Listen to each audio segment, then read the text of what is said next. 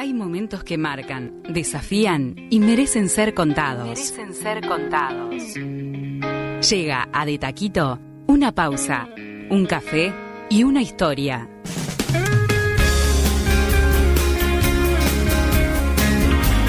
Tuque García nos invita mediante una entrevista profunda y distendida a conocer la vida detrás de personas destacadas. Personas destacadas. A él le preocupaba que no tenía estudios y un día un camarógrafo de gran experiencia le dijo, Flaco, ¿vos querés presentar noticias? Y él le respondió que no. Fue ahí donde el camarógrafo de Tele 12 le dijo, no tenés que estudiar nada, la cámara te acepta o no. Y parece que la cámara no solo aceptó a Rafa Villanueva, sino que también la audiencia. Rafa comenzó en Cerrá y Vamos por la pantalla de Canal 10 en el año 2000. Luego participó de Dale con Todo con Luis Alberto Carballo y cinco años después pisó su actual casa, Tele 12. Ahí lideró Planta Baja su primer programa, luego Sin Atajos, un programa de viajes. Sálvese quien pueda y desde hace nueve temporadas Súbete a mi moto, donde se lo ve recorriendo todo el país. Y desde el año pasado sumó un nuevo desafío a su carrera, la ruleta de la suerte. Hoy nos tomamos un café, hacemos una pausa y conocemos la historia de Rafa Villanueva. Bienvenido Rafa a la radio, ¿cómo estás? Eh, mm, ¿Cómo decirte? Feliz, en realidad. Entrar a un estudio de radio para mí es, es como son, nostálgico? son años de vida. ¿Es ¿Eh? nostálgico te genera Salado, algo de... salado, salado, salado. ¿Ganas? ¿Ganas de hacer radio? Sí, claro. Bueno, ganas siempre, pero mira, en serio me erizo porque... Salado. eh, sí, de Se te verdad. ve, se te ve, se te ve. este, la radio es todo para mí. La radio es... La radio me acompaña desde que mi vieja escuchaba, no sé, aquí está su disco, o Abel Duarte, o no sé, ese tipo de, Claro. de programas. Este, la radio es tu- yo nací en la radio, tengo, mi familia es la radio. Mi familia es el profe Piñeirú, el Piña, Gonzalo Delgado, Adriana Fernández, yo sé, el Gordo Tetes, ¿no? Andrea Mula, Andrés Rodríguez, ¿Y un montón que de te gente conecta- talentosa. ¿Qué es lo que te conecta con Figares. lo, con lo emocional, Rafa? Porque... Y supongo que debe ser eso, que empecé ahí, los inicios, viste, algo que me... Yo no, no, no, no, sabía para dónde ir. Cuando tenía, tenía, estaba terminando el liceo, que me había costado un huevo y medio. Soy muy mal hablado, perdón. Eh, este, y es temprano en la mañana. Eso es lo bueno que tiene la radio, que uno se puede despachar. Pero mm, no sabía para dónde ir, ¿viste? ¿Qué, pa- qué, qué carrera hacer, qué, qué estudiar, qué no. Y un día este, me llaman de un programa de radio que yo escuchaba y participaba, como si escuchara y participara este, y queda un hueco, y me llamás vos tú, que me decís, vos, Rafa, mirá, hay un, hay un hueco acá, nos gusta como tu manera de ser, tu espíritu lúdico, no sé qué, sabes de fútbol, te gusta el fútbol, bla, bla, bla. ¿Por qué no te venís? ¡Fua! Te Fue voló la como, bocha. ¡buah! Salado. Me dio vuelta al mundo, ¿viste? Yo estaba terminando el liceo para estudiar psicología. Que tampoco sabía si era lo que realmente quería hacer. Obvio. Claro. Porque tuve ese problema que no. eh, siempre envidié sanamente, aunque no existe la envidia sana, pero a la gente que desde. compañeros míos que desde tercero o cuarto de liceo dijeron: Yo quiero ser ingeniero, doc- médico, carpintero. Y fueron para ahí. y ¿Podemos decir que la radio te salvó entonces? Sí. Podemos decir, sí. Me terminó de salvar. Te rescató. Me terminó de rescatar, porque ya me habían, me estaban rescatando, me venían rescatando desde años antes. Pero sí, la radio me, me dio un lugar, un espacio, un, un- un- bueno, un sueldo, que no es poca cosa. Pero sí, yo me fui de mi casa muy temprano, tenía 17 años cuando me fui, era medio un tiro al aire, ¿viste? Era como, un día un tío mío, medio genio, así de esos coeficientes intelectual 120, ¿viste? Profesor de educación física, un zarpado. Me miró, yo laburaba con él en un gimnasio en Punta del Este, me, me estaba dando una mano, y me dijo, vos sos como una pluma. Yo tenía 14 años. Me dijo, vos sos como una pluma. Estás, viste, vas para donde te lleva el viento. Ojalá el viento te lleve para algún lugar que esté bueno, me dijo. Claro. Y fue lo que pasó. El viento me terminó llevando para, para lugares que estuvieron buenos. Porque si no hubiera estado bastante complicado seguramente. Y hoy todo un comunicador consagrado, eh, pasaste por varias pantallas, ahora estás en, en Tele 12 con Súbete a mi moto que viene por nueve temporadas. Sí. Eh, es increíble lo que genera en el interior. Yo como del interior también me pasa eso, eso cuando la gente te ve y es como que además que vengas a mi fiesta de mi pago, que vengas a un raíz, que vengas como a esas fiestas típicas del interior y que vos traes un poco a la capital y a la pantalla eh, lo que es el interior, que no se muestra mucho, eso está buenísimo. Y después con este desafío de la ruleta de la suerte, un, un proyecto este, internacional que se adaptó a, a Uruguay al canal. ¿Cómo te has movido con, con todo esto? Yo siempre fui medio kamikaze, ¿viste? Eh, no sé si por esto que les hablaba recién, de esta, de esta adolescencia que un poco me llevó por, por todos lados, me, me- me golpeó, me, ¿viste? al final me terminó ubicando. Eh, siempre fui medio kamikaze. Eh, una vez haciendo dedo, yo hacía mucho dedo, me, me encantaba. Era una, eh, algo que. Sí, si pudiera hacerlo hoy lo haría, te juro, porque creo que es- son experiencias sumamente enriquecedoras. Mucho más de ir de un lugar a otro gratis sin que pagar un mango. Eh, es Conocer, conocer gente. salado. Y una vez, este, me, volviendo de La Paloma, me acuerdo, eh, un tipo de la EMAD, que, siempre digo lo mismo, si me lo cruzara hoy en la calle, no, no, no lo, cono- no lo conozco. O si lo sentás ahí, no, no sé quién es. Pero me dijo algo que me marcó para toda la vida. También estaba ahí en el medio de la adolescencia. Me dijo, mirá, pibe, veníamos hablando de, yo qué sé, huellas perdido. Me dijo, mirá, pibe, en la vida hay dos clases de personas, los que se animan y los que no se animan. Y yo siempre estoy en, los que, en, el, en el equipo de los que se animan, me dijo el loco. Y yo pensé para mí en ese momento, yo también quiero estar ahí. Quiero estar en ese equipo. Sí, quiero estar en ese, soy parte de ese equipo a partir de este momento. Y fue como, viste, esas cosas que te, que te marcan y te, que te quedan grabadas. Y entonces a partir de ese momento siempre estuve en el equipo de los que se animan. Claro. Y me ha animado a hacer cosas que muy locas, digamos, no como sentarse adelante de un micrófono sin tener ningún tipo de experiencia, ni haber estudiado nada, o pararse frente a una cámara, ¿viste? Y hacerlo. Y creo que ahí está un poco el secreto de, yo no le digo éxito, pero sí de, de- de- de todo esto que ha pasado. La- digamos, ¿no? mantener la genuinidad. Bueno, siempre me confundo con ese término, pero genui. Sí, bueno, lo sí. genuino, lo Sí. genuino. no, porque creo que Creo a veces cuando, cuando no hay quizás una. Ni siquiera, ni siquiera se trata de formación, un objetivo, vos capaz que en tu adolescencia o en esa etapa de, de- de búsqueda no te planteabas esto No. y se dio y, y quería a- hacer mención un poco a lo que decías. También creo que los, los actos son consecuencia de lo que uno va buscando también, ¿no? Claro. Por ahí está bueno, sí, el viento, el viento te va rimando hacia un lugar, pero vos también te ganaste como el lugar de Ah, no, acuerdo claro. a lo que vos vas poniendo No, eso sin en duda. cada cosa, ¿no? Y tener los, los, los sentidos este, atentos todo el tiempo Exacto. y estar viendo y preguntar, como decías en la introducción. Eh, Yo el, primer año le pregunté a todo el mundo si yo tenía que estudiar comunicación. Claro. A Figares, a Esmori, al profe Piñeirúa ni que hablar. Yo qué sé, a, eh, a Emiliano Cotelo, a Luciano Álvarez. Por suerte, el espectador, que ese momento era la radio donde trabajaba, en ese momento era como, wow, era un- hacer un máster. Entrar ahí era. Claro. Estaba muy zarpado. Es un semillero, sin Buah, lugar a estaba. Entonces, este, toda esa gente que tuve al, al lado, viste, sirvió, me sirvió como material de consulta, digamos. Y si- fue mi preocupación. Hasta que al final tal, lo terminé resolviendo y me dijeron que no. o sea, llegué, llegué a la conclusión de que no, que en realidad yo no quería ser un, ni un presentador de noticias, no, no, Claro. no, tampoco periodista. No era para ahí donde yo Era por otro palo. que era por otro palo y que tampoco era necesario.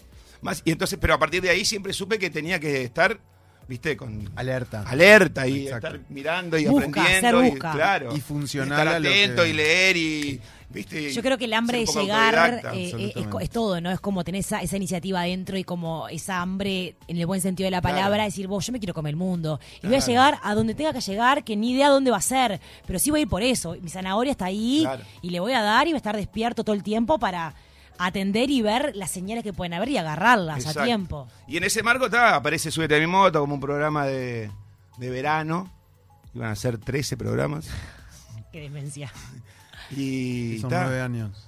y son casi sí nueve años cumplimos ahora en enero son nueve años Nueve años de, de- de- de- de conocer, de explorar y de sorprenderte, me imagino. Sí. Eh, eh, bueno, a- más a fondo la cultura de nuestro país, eh, conocer personas que me imagino que de repente, bueno, cuando se reitera alguna fiesta o lo que sea, no sé si te ha pasado, ¿te ha pasado de reencontrarte Sí, claro, con el algunas tiempo. personas todo el tiempo que, que decís, pa, pucha, me hace notar que Todo el esto tiempo. O gente que pasó"? viene y dice, Claro. "Vos, mirá, vamos a sacarnos una foto porque tengo cuatro fotos contigo. Claro. Una cuando empezó el programa y me las muestran y te querés matar. Es decir, tengo el triple de pelo. Claro, ¿cuánto pasa el tiempo? Claro, pero es increíble. O gente, ya me pasa que viene gente y me dice, vos, te sacaste una foto con él que viene con un, con un hombre, ponele al lado. Este es mi hijo, te sacaste fotos con Claro. él cuando tenía 10 años. Claro, el tipo ahora tiene 18. Claro. Claro. Y me muestran la foto y no lo puedes creer. Claro. Y todo ese Qué tipo fuerte. de cosas es- es- son muy fuertes. O que venga una madre y me diga, una abuela, y con una nena, eh, una bebé en brazos, y me diga, ella se llama Rafaela por vos. Eh, Wow. eso Claro. por donde te- eso por ¿Cómo lo como esto? Y eso cómo lo comes. Y tenés que tener los pies muy sobre la tierra. Em, por su. No, yo no me considero Maradona, ni mucho menos, ¿no? Pero estas cosas pasan. O sea, y son bastante fuertes. Por lo menos para mí son muy fuertes. Lo son. O sea, que a alguien le ponga a, a su hijo, que es lo- el tesoro más preciado que puede tener una persona, el nombre, ¿entendés? Aparte Rafaela, que está bastante fulero, de llevar, digamos, pobre. Es como muy fuerte, ¿viste? Yo no, quiero dejar bien, bien claro esto, no es que me considero. Nada ni mucho menos. Vos no, no, tenés no. ese ímpetu nunca. Pero que venga una abuela y te diga eso es como muy fuerte, para mí fue muy fuerte. Claro.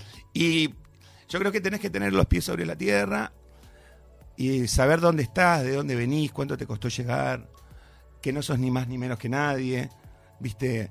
Todo eso, para mí esto es un laburo lo que pasa. Claro. Claro. Eh, Desde el principio. Esa es la base, tomar esto como un laburo y las consecuencias de la exposición que tenemos va por otro carril. Y va por otro lado. Pero en realidad este es un laburo, me pagan Sí, un sueldo es. y me voy para mi casa y la vida pasa por otro lado. Exactamente. Con mis amigos hablo de- del No, barrio, otras cosas. No lo podrías haber dicho mejor que yo.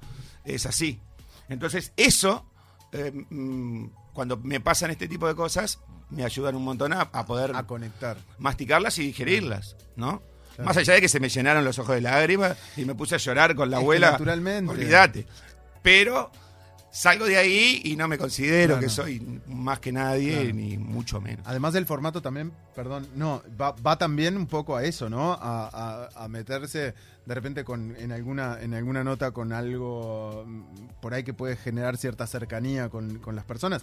O sea, es extremadamente popular y te, y te genera naturalmente cercanía y empatía. La otra persona puede estar esperando cuando te ve, bueno, ¿y qué me va a preguntar? ¿Y de Claro. qué le voy a hablar? Claro. Y le hablo de mi marido de que está acá, de- ¿viste, no? Sí, sí, sí, sin dudas. Eh, tenemos la fortuna de que nosotros caemos, ya desde que hacíamos sin atajos, nos pasaba que era más o menos lo mismo que subirte a mi moto, pero, pero en el exterior.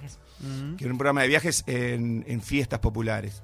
Entonces vos caes a los lugares cuando la gente está enfiestada. Exacto. Co- Corremos con esa fortuna. Y eso es una ventaja enorme. Claro, Y están todos juntos. Claro. Entonces están todos juntos, enfiestados. Claro. Y con es ganas de- fácil. de, con- aportar. claro, de aportar. ¿viste? Y de, ca- capaz que al- después alguno se arrepiente porque tenía tres vinos encima Claro. y aportó demasiado, más de lo que quería aportar. Pero. ¿Te ha pasado de que te digan, así. che, no me pases? Claro, el ¿Sí? Sí. Mirá. Sí, sí, todo el Y tiempo. lo repasás. No, no, no, no. No, Ah, dale, dale. Te, te anoto. No, tenemos que, tenemos que cuidar. De vos, hecho, sos, vos, sos, vos sos- vos sos un bicho, porque cuando arrancás a entrevistar, me acuerdo que hace poco nos encontramos en un mercado acá en Sí. Montevideo y me dice, Rafache, tú que si fuese una comida, ¿qué serías? Y yo pensaba, yo qué sé qué sería. Y entonces pensé, voy a decir sushi porque me encanta, pero yo soy cero sushi, soy de San Carlos, ¿qué es sushi? Vieja, probaste sushi hace un año en Montevideo, dejate de joder. Ay, ¿qué tiene So- que ver? Pensé entonces que dije, en San Carlos así- no hay pescado. Bueno, pero en San Carlos no se come. Ah. no se come. No se come sushi, perdón, no se come. Mi madre probó sushi ya de, de- ya de grande. Bueno, los de San Carlos son unos ridículos porque viven a, a- a orillas del mar y Pero no la boca ante la de San Carlos. Después a ver que soy un asado. Y después dije, bueno, soy asado. Entonces, todo grabado, ¿no? Bueno, soy una, soy carne. Y lo miro y le digo, pero bueno, un buen corte. Pues digo, ¿cómo voy a decir eso en televisión? Queda horrible. Y es como esas cosas que Rafa te pregunta y está todo bien porque todo es en Claro. chiste, todo se entiende. y como que se genera esa energía de, estamos para esta y está divino que pase esto. Entonces, como que es un ida y vuelta. Sí, es, es exactamente eso. Por eso a, a veces yo me, yo me río cuando la crítica pasa por el lado de que le tomamos el pelo a la gente. Y siempre digo lo mismo.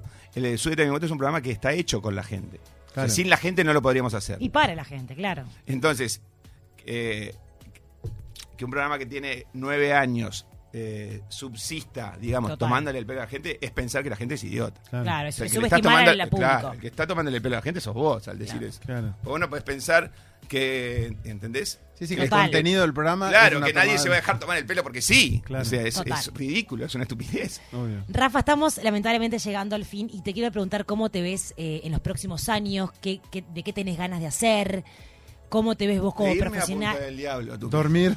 ¿De qué Parrocha? Sí. ¿A vivir? ¿Te, Sí. te ves viviendo allá? Sí, claro. Mira qué lindo. ¿Cuál es el plan, Rafa? Y, y irme lo antes posible. sí, sí, lo antes posible. Pero lo Yo harías ya estaría ya. no con una desconexión absoluta. Vivirías, pero bueno, podrías mantener tu laburo. Buscando la desconexión. De a Ah, poco, Claro. Sí, porque es imposible cortar. claro. Pero digo, te- tenés la facilidad porque te toca grabar un programa, como hablábamos por ahí. Yo lo hoy lo podría hacer. Venís dos, tres días y Sí, sabés hoy, que vengo después te vas. hoy vengo el viernes y me voy el domingo y Claro. perfectamente lo podría hacer, porque de hecho la ruleta ya está grabada hasta fin de año. Claro. Así que no, no tendría ningún problema. O sea, hace nueve años podría yo estar viviendo en Punta del ¿La pandemia te llevó a pensar un poco eso? eh, No, yo, a eh, replantear o es una idea de antes? Yo no te quiero mentir, pero desde el 2000 que manejo más o Eh. menos esa idea. Que vengo manejando la idea de comprar un terreno. ¿Y por algo en particular, Punta del. Diablo? Es mi lugar en el mundo, ¿viste? Cuando conectás con un lugar, con un espacio, con gente. Yo conocí Punta del Diablo gracias a un compañero del liceo en 1987. Vacaciones de julio de 1987. Pleno invierno. Soplaba que te volaba la La bata. espuma te pasaba por arriba de la No, cabeza. y era un, un lugar, Era digamos, otra- una otra- geografía totalmente Claro. Diferente. ¿no? bajabas Cierto. Hermoso. desde el- estabas arriba del ribero ahí en, el- en la escuela, ponele, y bajabas entre las casas hasta la playa corriendo a tirarte al agua. Sí, Era mágico. sí, sí. Eh, sigue siéndolo igual. Por eso, aparte, ¿viste? Eso también me confirma que es. Yo conocí un Punta del Diablo que hoy ya no existe, claro. pero igual sigo igual de enamorado, ¿entendés? Sí, sí, que, sí, sí. que- y llego ahí, soy. Soy libre, Sos no feliz. sé, como soy feliz, Sí, soy sí. libre, soy. Soy lo que quiero ser y estoy donde quiero estar. ¿Y te vas a regalar eso? Sí, claro. Está bueno que te Sí, sí, sí, sí, sí. No tengo la menor duda. El terreno ya está. Bien. Sí, Bueno, no, el terreno ya Pero está. eso Tierra ya es- firme. Costó un huevo, pero ya está. Ya es Ah. una parte Sí, sí. importantísima. Se pone una carpa, lo que sea. Lo punto cons- com. claro, total, por eso. La base está, La base está. obvio. Después veremos qué le ponemos arriba. Pero Che, ¿tú sí, sí. vos tenés colchón inflable para este verano? Tengo, tengo porque colchón y tengo carpa, tengo todo. Si Yo voy- alquila, si alquila un terreno. ahí, Yo voy le doy la- el sobre de dormir. Pero sí, ese. Qué bueno, Rafa. Nada, es eso, es mi lugar en el mundo, ¿viste? Qué bueno. Amo ese lugar.